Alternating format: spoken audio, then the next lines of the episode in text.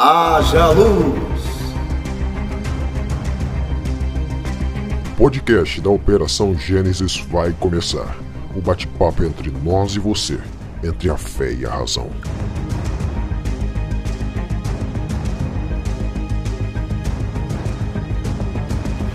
Fala meus caros, eu sou o Jefté e nós estamos aqui em mais um podcast da Operação Gênesis. E hoje nós trouxemos um convidado especial, o nome dele é Felipe Soares Forte, ele é formado em design gráfico, em filosofia e é graduado em teologia. E aí, Felipe, seja bem-vindo ao podcast da Operação Gênesis. Olá, tudo bem? É, é bom estar aqui. É, só uma correção, eu sou graduando, não graduado.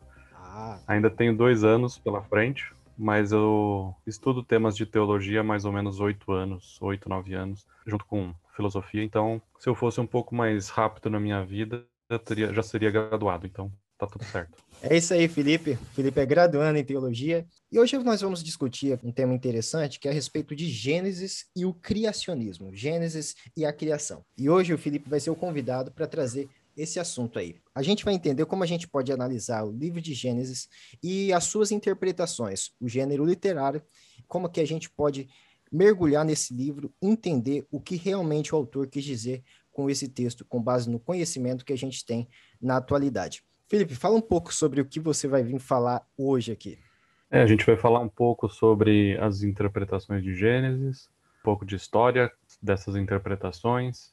É, se o livro de Gênesis, especificamente capítulo 1 a 3, entra em conflito com teorias científicas contemporâneas, quais são os argumentos a favor de um, um criacionismo e desmistificar alguns mitos de criação que a gente vê pela internet. Em falar em desmitificar alguns mitos de criação, é, como que a gente pode entender? Claro que a gente tem várias interpretações sobre isso, é claro que a gente tem várias visões sobre o livro de Gênesis, mas como que a gente pode entender o livro de Gênesis em suas interpretações e como que a gente pode ver as interpretações ao longo da história, Felipe? É, um dos mitos que a gente tem que começar desmistificando, o que a gente ouve muito na internet, que interpretações diferentes de Gênesis surgiram porque quiseram conciliar o relato com descobertas da ciência moderna de geologia ou biologia. Isso não é verdade. Por que, que não é verdade? Se você pegar os relatos antigos, os livros de interpretação antigos dos judeus mesmo, uhum. você vê que eles já tinham interpretações diferentes de Gênesis 1. Você pega Filo de Alexandria, por exemplo, e ele interpreta que Deus não usou sete dias, ele criou instantaneamente. Essa é uma ideia que depois aparece em Agostinho também. Agostinho acreditava que Deus criou instantaneamente porque sete dias é muito tempo. Deus não precisa de hum. tanto tempo assim. e ele também fala que esses sete dias que são narrados, esses eventos, são mais uma metáfora para o processo de santificação da alma do ser humano, se não me engano, é algo assim. Você também vai ter pessoas como Pseudo Barnabé, no começo do segundo século, falando que os dias são períodos de mil anos e por isso o sétimo dia, que é um dia de descanso, terminou com a vinda de Cristo. E aí agora nós estaríamos no oitavo dia. Você também tem Orígenes e outros pais da igreja interpretando que os dias são dias milenares, ou seja, cada dia é mil anos. Sim. Então essa ideia de que as interpretações de Gênesis nasceram recentemente, ela não é verdade. Agora é claro que alguns desses pais da igreja eram criacionistas de terra jovem, mas porque eles interpretavam que cada dia era mil anos. Então, se tinha se passado 6 mil anos e depois mais alguns milênios desde a criação de Adão, a Terra deveria ter lá os seus 10 mil anos. Entendo. Isso desmistifica, aliás, que as interpretações de Gênesis passaram a ser de uma maneira mais alegórica ou simbólica a respeito dos dias, que a gente está falando aqui, Gênesis 1 a 3, Gênesis 1 e 2 também, que os dias foram literalmente 24 horas. E alguns é, céticos, ao criticarem essas visões bíblicas, eles dizem que eles defendem essa visão conforme a ciência vai se mudando, ou conforme a visão da ciência vai mudando ao longo do tempo. Então a gente pode desmistificar porque existiam pessoas que pensavam de maneira diferente do, do pensamento literal do, do Gênesis capítulo 1 é, e capítulo 2 a respeito dos dias, não é mesmo, Felipe? Isso. A gente também tem que lembrar que Gênesis foi escrito num contexto muito pré-científico. Então ele não tem a intenção de ser uma narrativa científica. É um relato escrito no Antigo Oriente Próximo. Ele tem alguns pontos de contato com alguns relatos de criação dos povos vizinhos também, porque o autor de Gênesis está fazendo como se fosse uma apologética da época dele. Por exemplo, a palavra sol e lua, elas não aparecem no texto de Gênesis 1, porque eram consideradas divindades. Então você tem lá os astros do dia, os astros da noite. Você tem outra linguagem. Por quê? Porque o Moisés, ou o autor de Gênesis, eles estão querendo desmistificar a ideia de que são deuses. Então tem muita conversa ali naquele ambiente. Entendi, Felipe. Felipe, quando a gente vai analisar Gênesis capítulo 1 e capítulo 2, a gente já traz como pressuposto a existência de Deus. Mas como que a gente pode fundamentar a existência de Deus para analisar o Gênesis para pessoal que chega e, por exemplo, eu vejo muitas pessoas analisando a Bíblia sem levar em consideração, primeiramente, os pressupostos que a Bíblia faz como a existência de Deus. A Bíblia leva em consideração a existência de Deus. Como eu vejo pessoas falando que é um absurdo alguém ter nascido de uma virgem, mas ele não leva em consideração que a Bíblia está levando como pressuposto a existência de Deus. Portanto, se Deus existe, então é possível sim que ele tenha criado o mundo. Como que a gente pode, como que a gente pode fundamentar que existe um criador para que então a gente possa partir do princípio do criacionismo? É, a primeira coisa que a gente tem que entender quando vai ler só a Bíblia é que os autores pressupunham que Deus existe, porque naquela época também todo mundo pressupunha que Deus e divindades existiam. Então o autor ele não está preocupado em provar a existência de Deus por isso. Mas isso não quer dizer que a gente não pode dar argumentos a favor da existência desse Deus criador. Sim.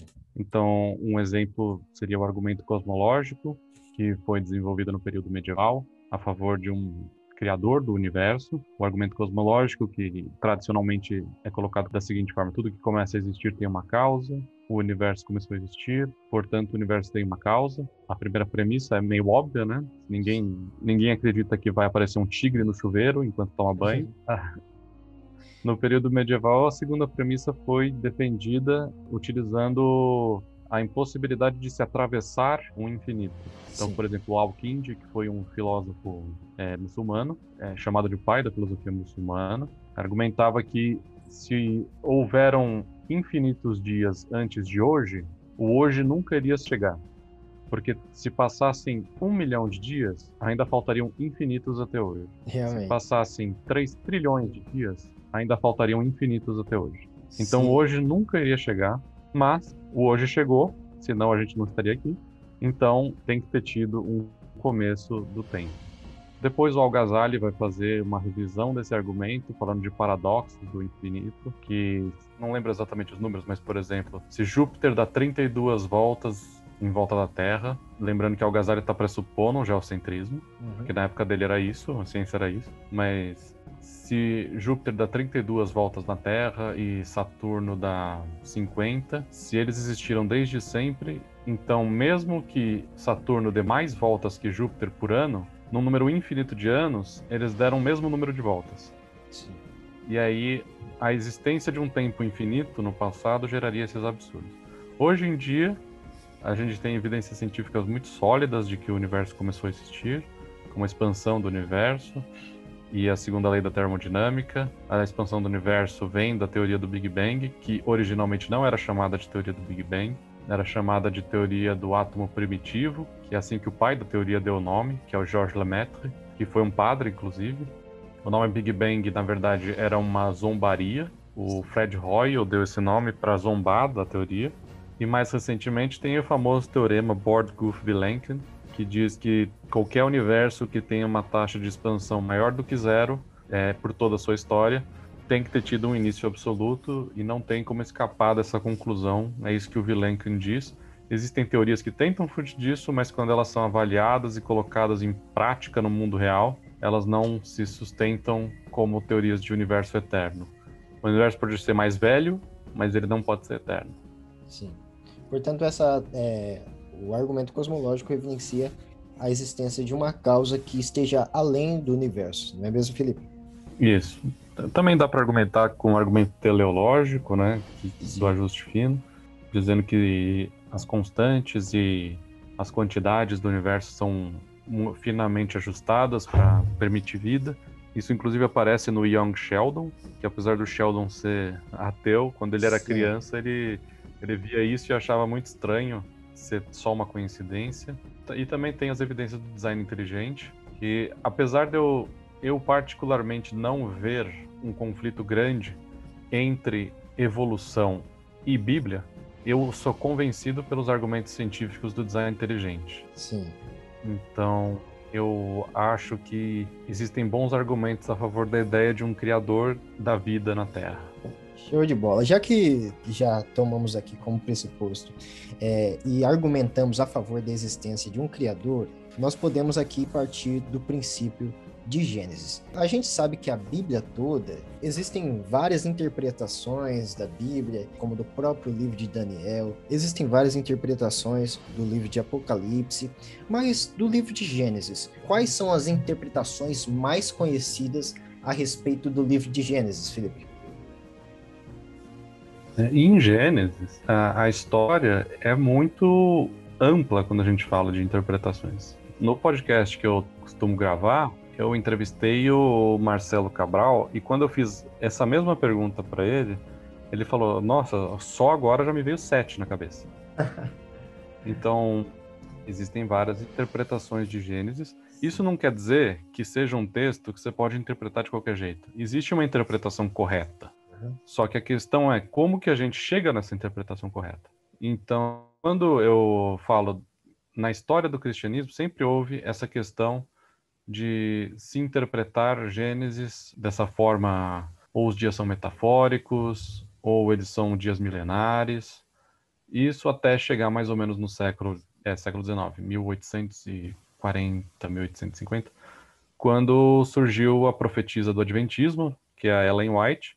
Sim. E ela começou a dizer que os dias eram dias literais, que não tinha como você conciliar a teoria de Darwin com os dias de Gênesis e Logo depois, alguns geólogos que compraram a ideia da Ellen White começaram a fazer o que é chamado de geologia do dilúvio. Hum.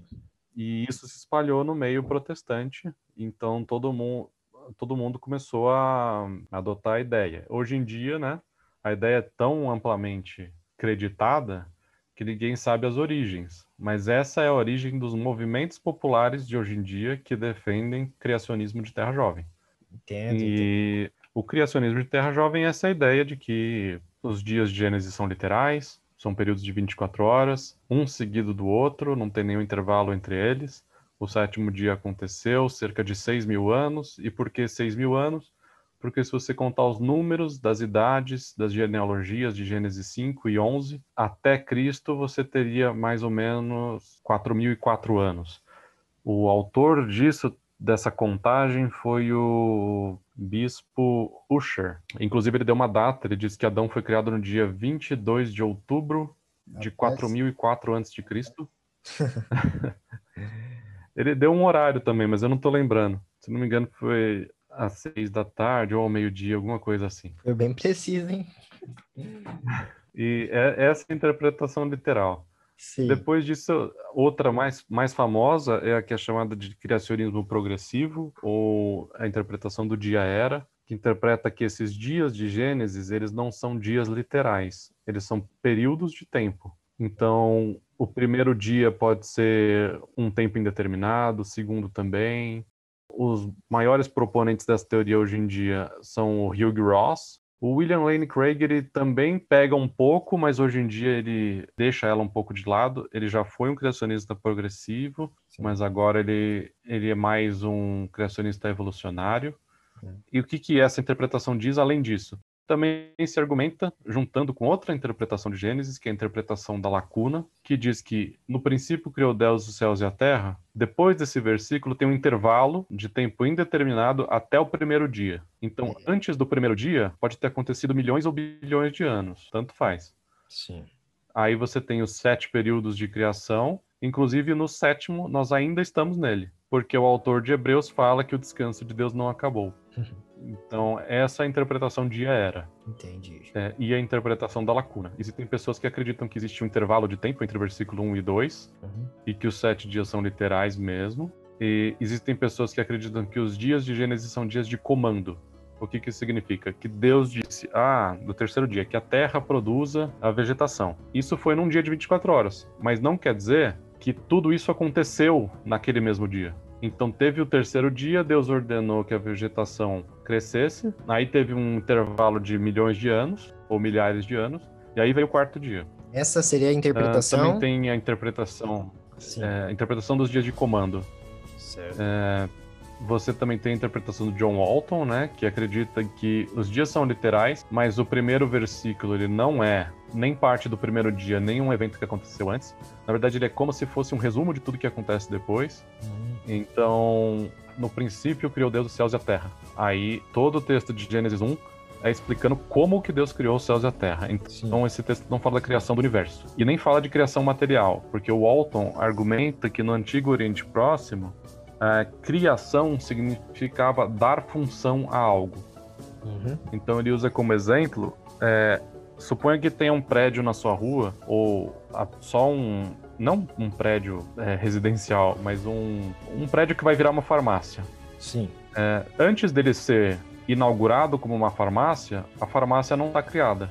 Uhum. Depois que eu inauguro essa farmácia, ela foi criada. Então, a farmácia só é criada a partir do dia da inauguração, a partir do dia que ela recebe uma nova função. Mas essa visão, o Walton, é, no caso, ele acredita então que a matéria e a energia do universo existiam independente de Deus e Deus dá uma função a eles, é isso? não. Ele acredita na criação a partir do nada por causa de João 1, que diz que é, todas as coisas foram criadas pelo Verbo, né, por Jesus. Então ele acredita num Deus criador, mas em Gênesis 1, ele acredita que está falando de estabelecer novas funções para as coisas. Ah, sim, entendi. E isso tem muito a ver com a palavra bará do hebraico, que muita gente acredita que ela significa criação a partir do nada, mas na verdade não é isso necessariamente. Ela pode significar dar uma nova função a algo, como por exemplo quando diz, se não me engano, nos Salmos, é, cria em mim, Deus, um novo coração.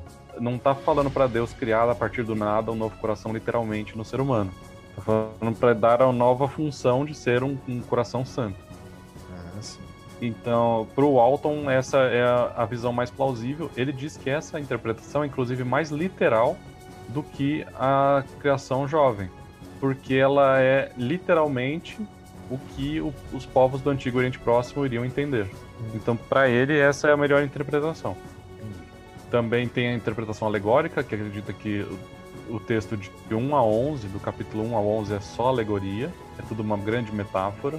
É, muitos católicos aderem a essa interpretação, é? que a posição oficial da Igreja Católica é que o ser humano pode ter evoluído e Deus criou apenas a alma Hum. de um homem, que foi Adão, e a partir disso começa o relato bíblico, né?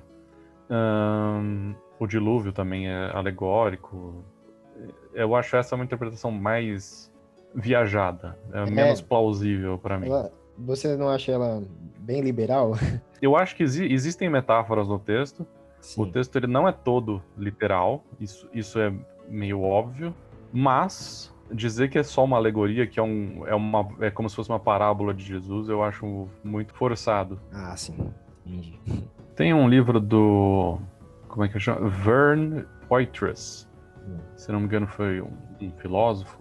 E ele tem um livro chamado As Interpretações Cristãs de Gênesis 1. Então, ele vai falar, por exemplo, da interpretação que acredita que Deus criou tudo com uma aparência de idade. Quando você pega uma árvore, por exemplo, como é que você sabe qual é a idade da árvore? Que ela tem anéis. Um anel surge a cada ano. Então, se uma árvore tem 10 mil anéis, essa árvore tem 10 mil anos. Sim. Essa interpretação vai dizer o seguinte: Deus já criou a árvore com 10 mil anéis. Deus criou o universo com uma aparência de ser antigo, Uhum. mas ele só criou há 6 mil anos. Entendi. É, eu, acho que essa, eu acho que essa interpretação faz de Deus um pouco mentiroso. Ah, é, Felipe? É, É, mas, por exemplo, é, eu também. eu, eu vejo essa interpretação, eu não, não acredito da mesma forma que você, que acha que faz de Deus é, um pouco mentiroso, porque eu não acredito que Deus criou Adão um, um bebê, né? Então ele, Deus uhum. criou Adão com um aspecto já de uma certa idade.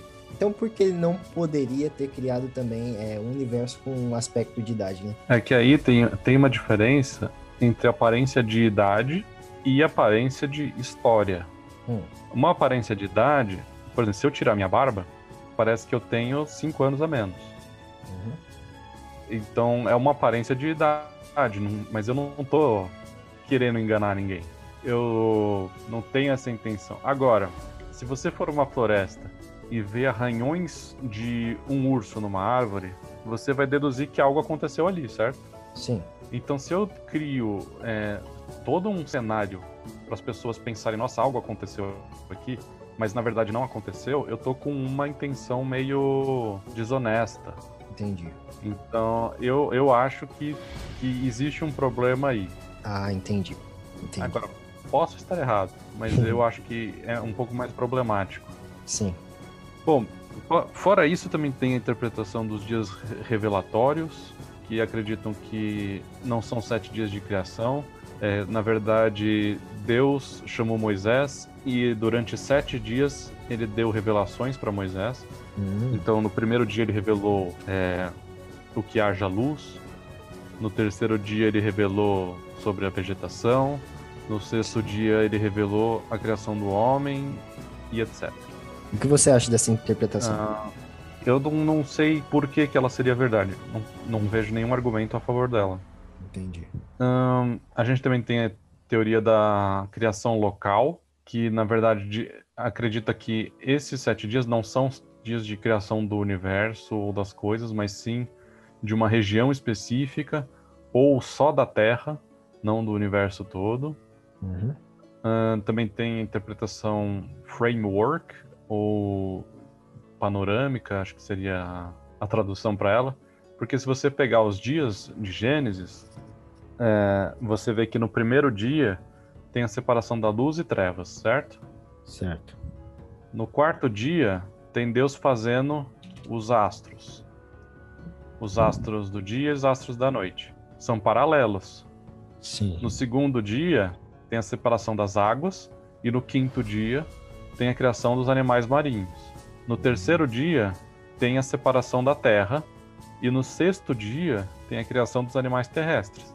Então existe um paralelo. Os três primeiros dias criam a, o. Vamos dizer assim, os três primeiros dias preparam o campo de futebol uhum. e os três últimos dias preparam os jogadores. Sim. Só que de um, de um jeito paralelo. Entendi. Então, quando é água, o dia paralelo a ele cria os animais de água. Isso é um fato do texto, realmente acontece esse paralelo. Uhum. Mas de acordo com essa, com essa interpretação, isso mostra que não são sete dias e nem que eles estão ordenados entre si. Na verdade, é mais um panorama literário para organizar as ações de Deus, mas não significa que foi realmente assim. Interessante, essa é nova para mim.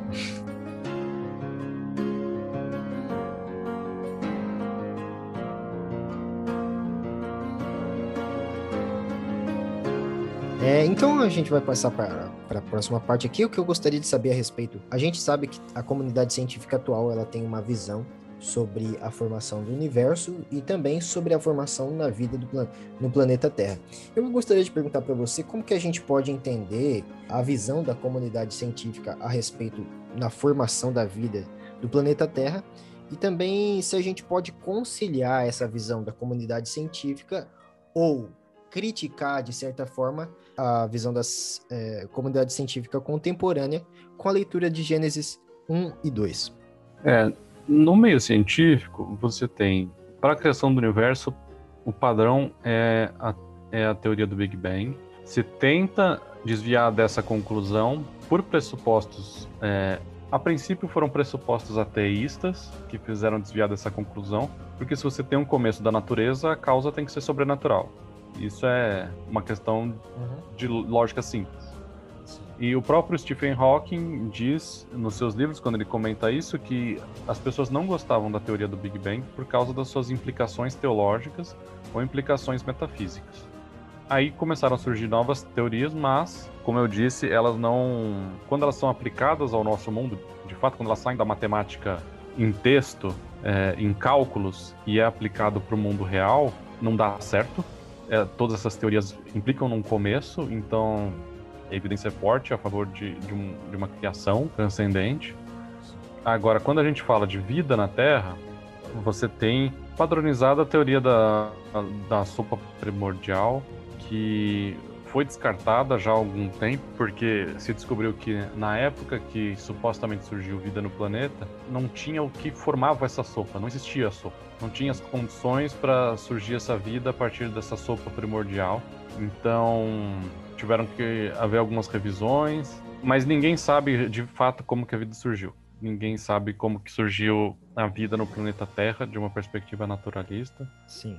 As formas de vida a teoria padrão de neodarwinismo. O que é o neodarwinismo? Hum. O darwinismo, ele dizia o seguinte, se eu tô no, num ambiente escuro, eu tenho uma borboleta preta e uma branca, qual que vai se esconder mais de predadores? Preta, né? A preta, porque a branca vai refletir mais luz, então os predadores vão ver ela com mais facilidade.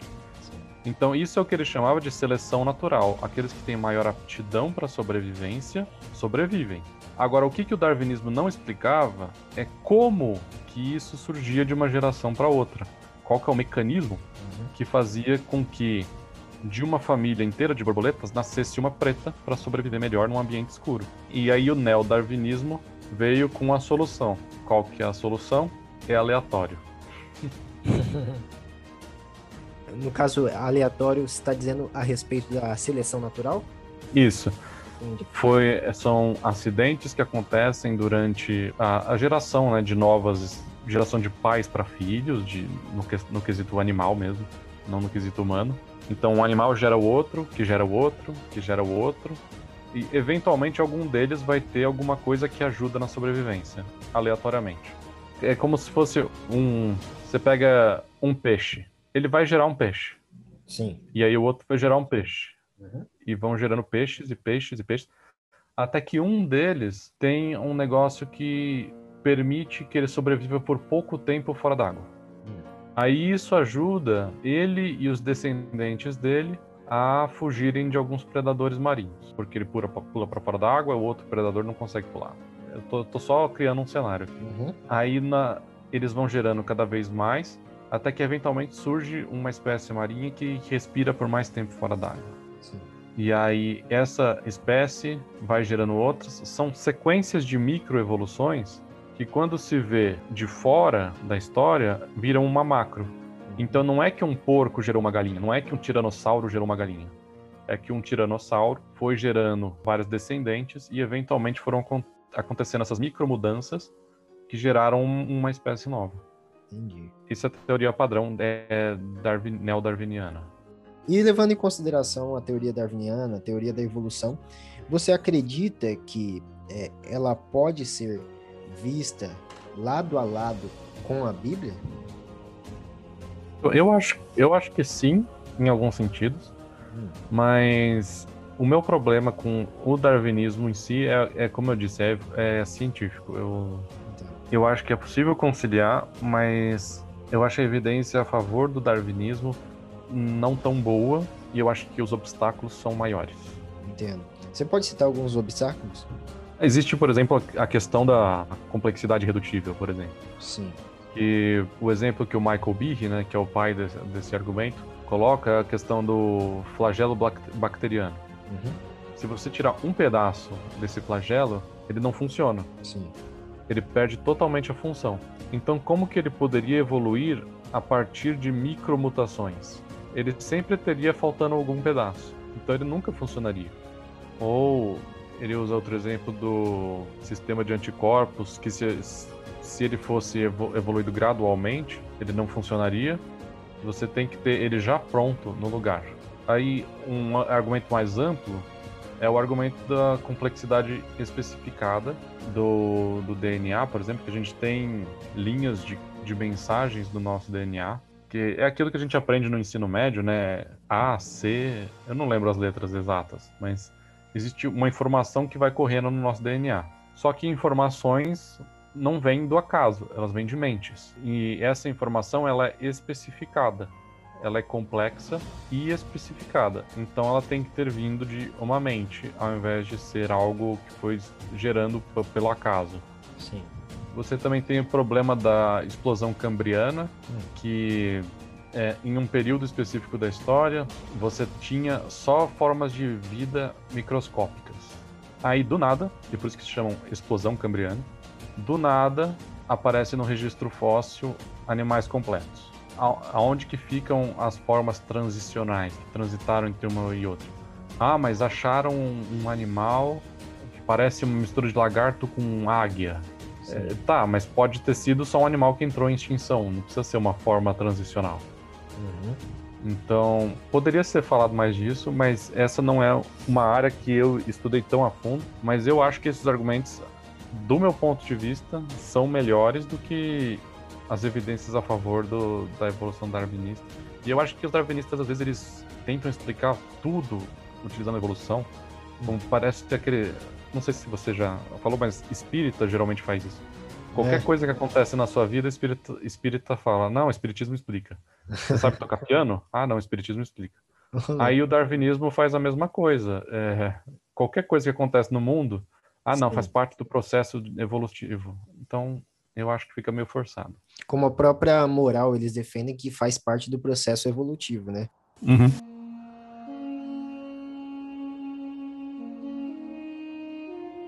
Felipe, falando sobre o gênero literário de Gênesis, voltando aqui para o criacionismo, eu aprendi que quando a gente avalia o gênero literário, a gente tem que entender a visão do autor que escreveu o texto. Eu não sei se você acredita que foi Moisés que, que escreveu o Gênesis, a visão tradicional, eu creio que a maioria dos cristãos creem que foi Moisés que escreveu o Pentateuco, como também o Gênesis, mas eu gostaria de perguntar como que a gente pode avaliar a intenção do autor do livro de Gênesis a escrever os primeiros capítulos de Gênesis. É, uma coisa que, que, que ninguém faz é ir atrás do contexto histórico e cultural. Essa é a primeira coisa que tem que fazer quando você vai estudar um texto por completo. Sim. E sobre a questão de ser Moisés, eu não tenho uma posição formada. É, a Bíblia diz que Moisés entregou a lei, a lei e a Torá. A Torá são os cinco primeiros livros da Bíblia. Sim. Só que ele entregou, não diz que ele escreveu. É claro que ele pode ter entregue por tradição oral. Tem boa parte da tradição oral, exatamente, que é, existem coisas que são até mil anos antes de Moisés, né? Mais de mil anos antes de Moisés, como a criação, até quase dois mil anos antes de Moisés, que Moisés não pode ter presenciado é, de maneira ocular esses acontecimentos, quando presenciaram os discípulos do Novo Testamento. Uhum. É, o autor de Gênesis provavelmente, e, e, na verdade existem sinais disso, escreveu a partir de algumas tradições orais. E como é que a gente sabe disso? Porque a forma como é escrita, não sei se já reparou, mas Gênesis 1 é escrito em forma poética porque era mais fácil de se decorar e se passar para novas gerações. Então o texto de Gênesis 1 provavelmente veio de alguma tradição oral. É, e aí é isso que é importante de ver o contexto histórico-cultural. Quando você tem só o texto, você vê algumas intenções dele. Ah, ele quer falar sobre a criação dos astros. Ele quer falar sobre é, a separação dos mares. Ah, ele quer falar sobre o homem ser criado à imagem e semelhança. Tá, mas isso não é só não é só isso que é a intenção do autor. Quando você pega os textos do Antigo Oriente Próximo, você vê que Moisés quer conversar com esses povos. Então existem paralelos com o texto egípcio, existem paralelos com Enum Elish, que é o texto babilônico, e existem paralelos com outros textos. É, no épico de Gilgamesh, por exemplo, você também tem um dilúvio.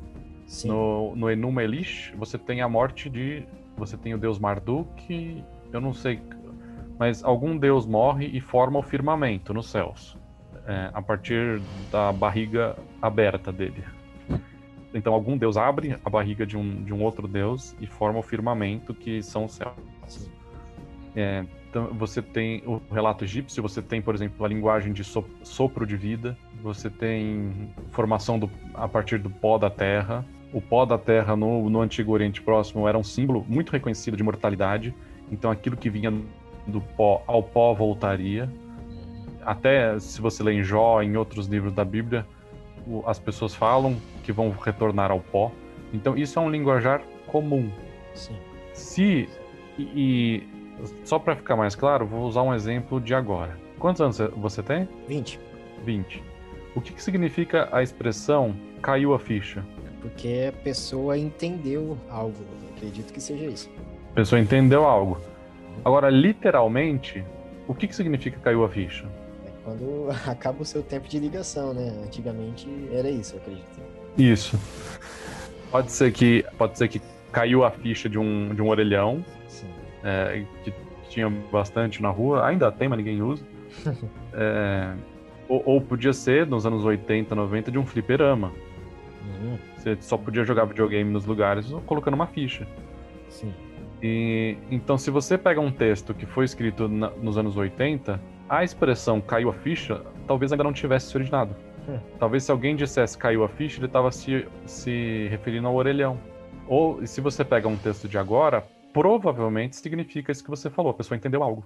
Sim. Então, o período e a cultura em que o texto foi escrito muda completamente como a gente vai entender aquelas palavras. Agora, isso não significa que todo mundo tem que aprender hebraico, porque a gente que faz teologia, a gente já faz esse trabalho. Então, na próxima vez que alguém na sua igreja disser que não precisa estudar teologia e nem as línguas originais, lembre-se que, é, que tem um trabalho muito forte feito antes da Bíblia chegar nas mãos dessa pessoa. Sim.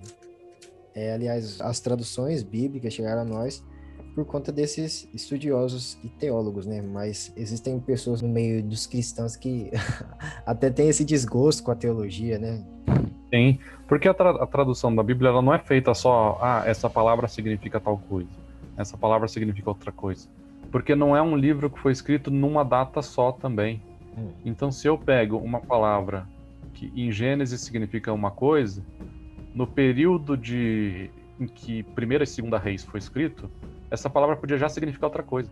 Então tem que fazer toda uma análise do, daquele contexto histórico específico para saber como que a palavra em si evoluiu. E muitas pessoas pensam que o livro de Gênesis, capítulo 1, é, capítulo 2 também, o entendimento que o autor está querendo dizer como se ele estivesse presenciando, como se ele estivesse tendo uma visão da criação de Deus dos céus e da terra.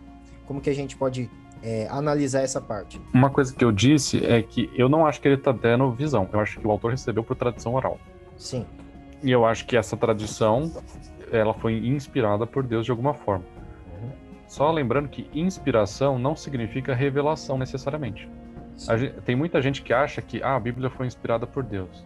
Aí, aí imagina o autor de alguma passagem, algum livro, sentado na mesa, com os olhos brancos, recebendo uma luz do céu e sendo possuído no maior estilo Chico Xavier para escrever aquilo. E não foi isso.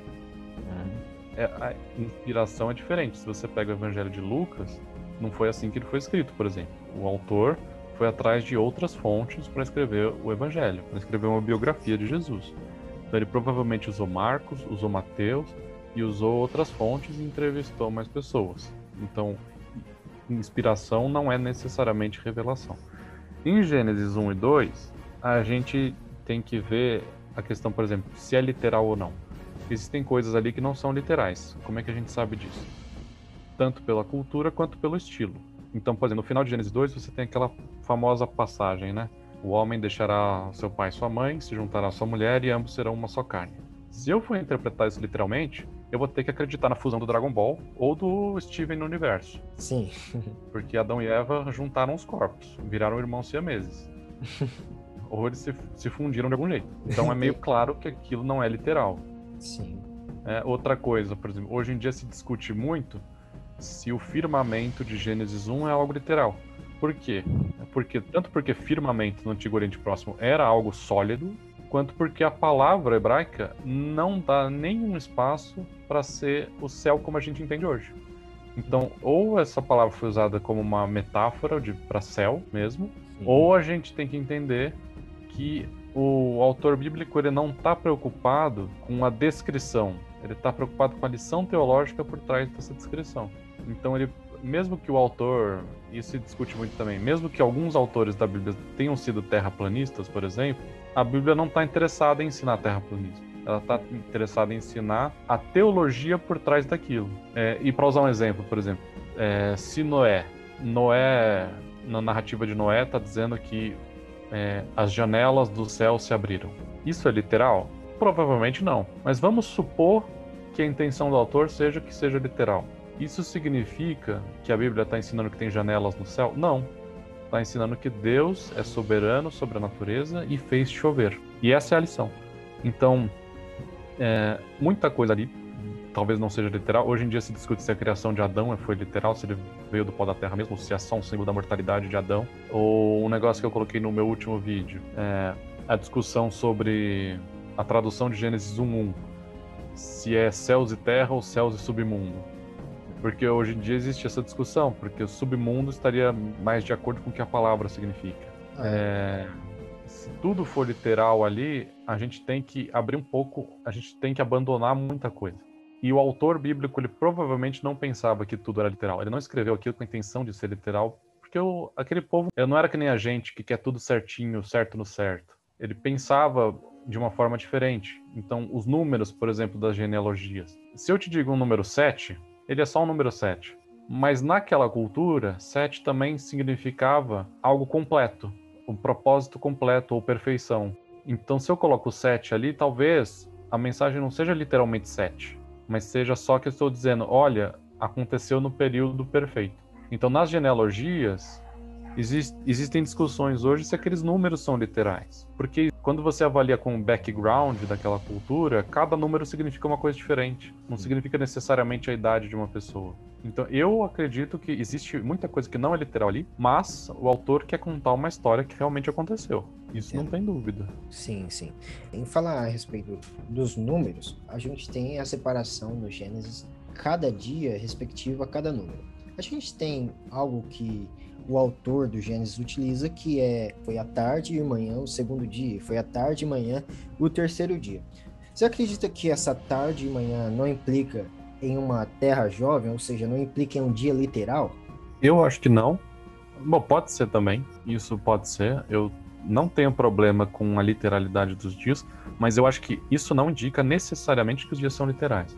Quando você pega o Salmo 90, por exemplo, que foi escrito por Moisés, você tem a expressão tarde e manhã junto da palavra dia, junto da palavra yom, para se referir, para falar que um dia para Deus é igual a mil anos. Uhum.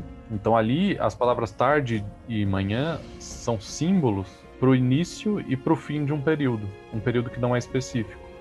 Entendo. Então pode ser que tarde e manhã seja só o, no caso da tarde o final e amanhã o início de outro período. Não quer dizer necessariamente que é um dia de 24 horas ou as 12 horas da noite de um, da madrugada de um, de um dia para o outro. Nos fale mais um pouco a respeito dos dias de Gênesis e qual a intenção do autor de colocar esses dias. É, existem algum, alguns propósitos. O primeiro é dizer que Deus é o criador de todas as coisas. Seja criador no sentido de criação material ou criação funcional, Deus é o criador de todas as coisas e ele é soberano sobre todas essas coisas. Sim. O outro propósito, a intenção dele é aquela apologética. Então, as culturas pagãs acreditavam que o, o sol, a lua, as estrelas eram deuses, Moisés, ou o autor de Gênesis, está dizendo: olha, essas coisas não são deuses porque Deus as criou. Então não adorem o sol. Uhum. E o outro propósito é falar sobre a queda da humanidade, como houve o exílio da raça humana da presença de Deus, que foi é, marcada pelo pecado original. É, sobre os dias especificamente, é tudo isso. No terceiro dia, ele tem a intenção de mostrar como que a vegetação foi criada, e isso cria, por exemplo, um problema para quem interpreta os dias literais, Sim. porque se Deus diz que a vegetação, que, que a terra produz a vegetação, então não é Deus fazendo aparecer de uma outra para outra, de uma hora para outra. Uhum. Ele está falando para a Terra mesmo produzir por um processo natural. Sim, ele dá ordem então, à Terra. É, isso. Então, o terceiro dia pode ser um período longo de tempo. Sim.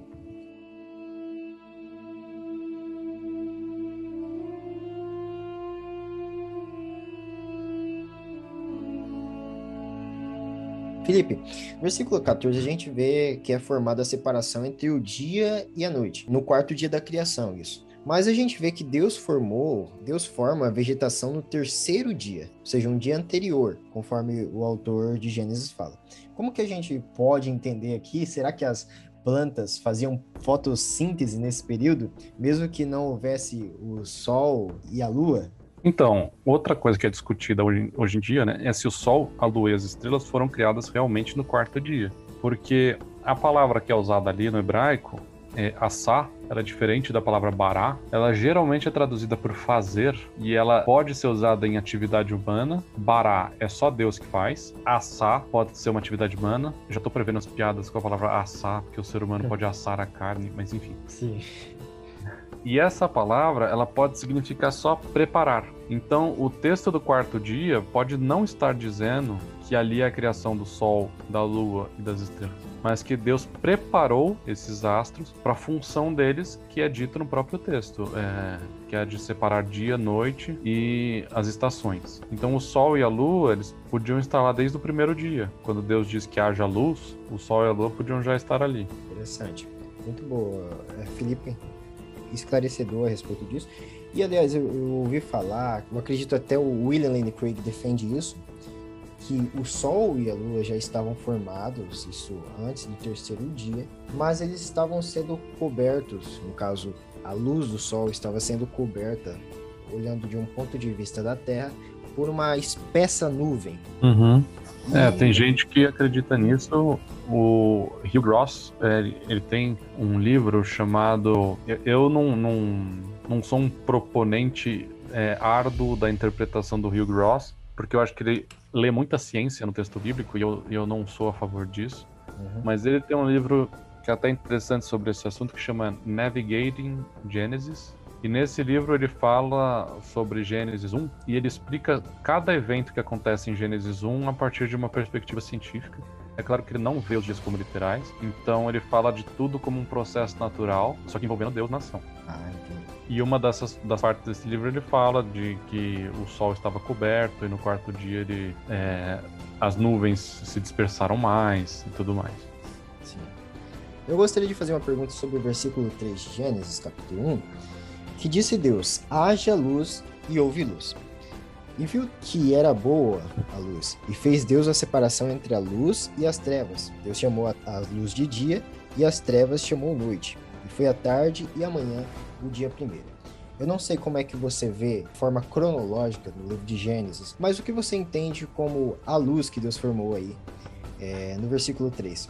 Então, uma das coisas que o John Walton fala que eu achei muito interessante e eu acho que pouca gente percebe, é que essa luz não é nem o sol, não é nem Deus e também não é uma fonte de luz. Não no, sentido que a gente costumeiramente pensa. Porque se você reparar, como é que Deus chama essa luz? Que era boa? De dia. Chama de dia. Não. Chama de dia. Isso, chama de então, dia. Então a luz não é o sol. A luz é o dia. Ele está falando do período de, de, de 12 horas que está claro no dia. Sim. É só isso. Ah, entendi. Então, o sol já devia estar tá ali. Ah, interessante. Então, aqui a gente pode até abrir uma visão melhor, que realmente quando Deus diz haja luminares na expansão do céu, a gente pode ter essa linha de interpretação, o sol e a, e a lua já estavam ali, né? Porém, bate aquela visão a respeito de uma espessa nuvem ou de outra maneira que a gente pode entender que o Sol e a Lua puderam vir a se revelar ou puderam ser vistos da Terra, é, pois eles já existiam antes, quando Deus chama é, a luz de dia. Uhum. No quarto dia, a, a, ideia do John Walton, por exemplo, é que no quarto dia ele está preparando esses astros é, que já estavam lá para funções humanas, separação do dia e da noite. Então a, a gente conta um dia e uma noite com o passar desses astros, e a gente também conta estações do ano a partir disso. Então, no quarto dia, pode ser só a preparação deles para uma função específica, mas no primeiro, ele só está dando a função do dia e da noite. Entendi, Felipe. E eu gostaria que você pudesse concluir aí o que você veio trazer. Fique à vontade. É, eu acho que a gente falou bastante coisa. Uhum. Uma coisa que eu queria deixar claro é que a gente tem que desfazer esses dois mitos que são espalhados pela internet por alguns é, cristãos mais famosos.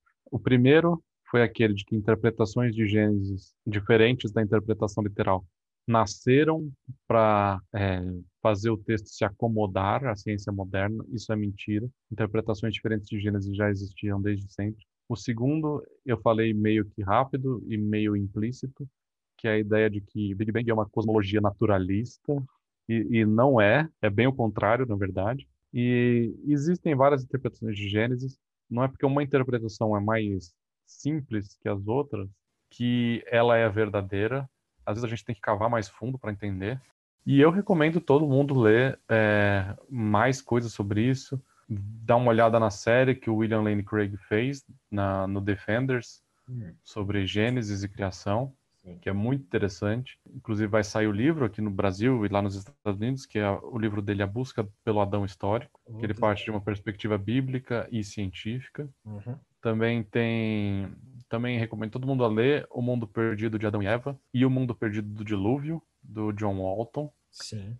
E perdeu o medo de de dar uma mudada, porque de verdade, desde que eu me converti, desde que eu comecei a estudar Gênesis, na verdade, a interpretação literal é a mais problemática de todas, em todos os sentidos. No sentido exegético, no sentido científico, em todos os sentidos. E ela é espalhada como se fosse a verdade absoluta e a gente tem que pressupor ela para fazer algum tipo de ciência. Então, para quem estiver ouvindo, não siga quem faz isso de forma cega. Dê uma estudada no texto, não fique só numa perspectiva, dê uma olhada em outros argumentos e tente ter uma visão de mundo mais ampla. Não se feche só numa bolha interpretativa. Sim, bacana, Felipe. Aliás, o Felipe tem um canal no YouTube. Felipe, pode divulgar o seu canal aí. Tem um canal no YouTube, chama Teologia Sem Nome. É, lá eu falo sobre algumas coisas que eu vejo na igreja e no mundo em geral, mas ele é mais focado para algo intramuros, ou seja, ele é mais focado para a igreja mesmo.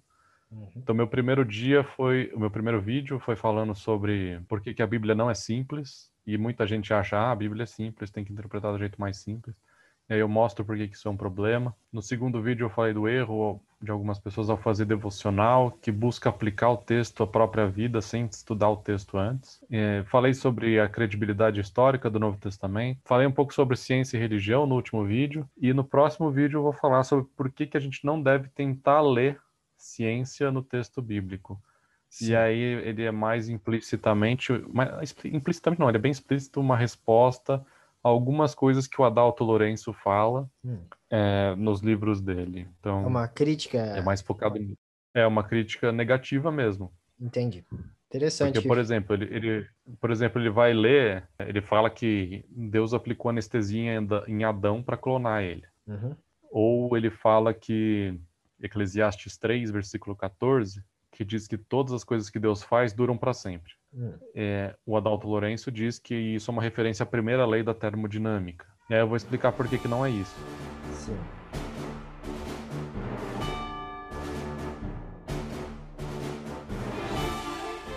É isso aí, muito obrigado, Felipe, pela sua participação. Foi muito bom ter é, uma entrevista com você, formado em filosofia, graduando em, teologia. É, é muito bom saber que existem irmãos que estão aí atuando na apologética e divulgando também seu material aí. Muito bom saber disso. Felipe, muito obrigado pela sua participação, Felipe. Eu que agradeço o convite, a confiança e, se precisar, estamos aí para mais. Show de bola! Esse foi o podcast da Operação Gênesis sobre Gênesis e criação. É isso aí, pessoal. Dá uma olhada lá no nosso canal no YouTube, Operação Gênesis. A gente acabou de divulgar o nosso especial de Páscoa e também nosso vídeo Deus ou Big Bang. Você também pode dar uma olhada no nosso Instagram e Facebook, que é da mesma forma que escreve Operação Gênesis. Valeu, pessoal. É isso aí. Até mais. Falou!